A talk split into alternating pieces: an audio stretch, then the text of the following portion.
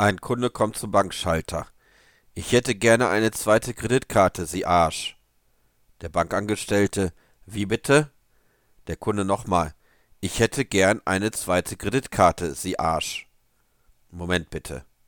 Empört geht der Angestellte zu seinem Chef. Ich möchte Sie ja ungern stören, aber da ist ein Kunde am Schalter und sagt zu mir, ich hätte gern eine zweite Kreditkarte, Sie Arsch. Muss ich mir das gefallen lassen? Wie viel ist denn auf seinem Konto? Rund zwei Millionen Euro. Darauf der Chef, dann geben Sie ihm doch die zweite Kreditkarte, Sie Arsch.